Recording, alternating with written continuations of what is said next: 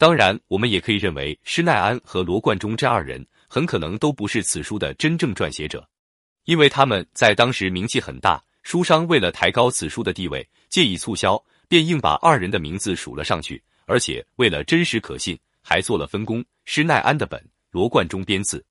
比如我们会看到市面上很多武侠小说都冒充是金庸所著的一样，在古代也有这样的现象，特别是在明朝的时候，印刷出版行业已经非常发达了，不能排除一些出版社为了盈利而假借施耐庵和罗贯中的大名来增加小说的销量，至少不能排除这样的嫌疑。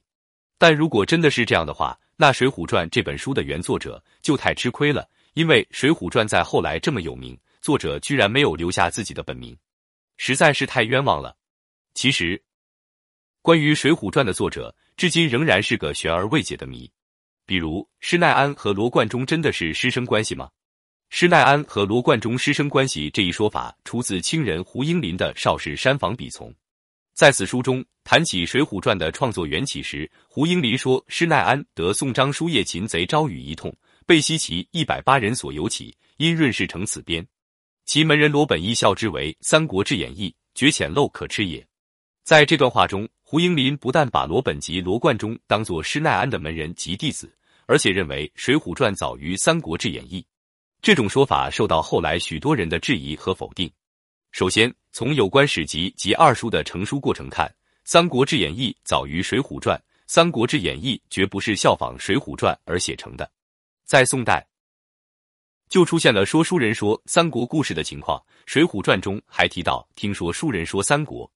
其次，据专家学者的考证，在罗贯中的籍贯问题上，以太原最为可信。施耐庵则被多数人认为是浙江钱塘人。那么在那个时代，罗贯中千里迢迢到浙江去学习写小说，令人不可思议。再说，罗贯中就怎么知道浙江有个施耐庵呢？因为当时《水浒传》还没有写完，没有出版，施耐庵没有任何名气。第三，中译《水浒传》上署名的钱塘施耐庵的本，罗贯中编字。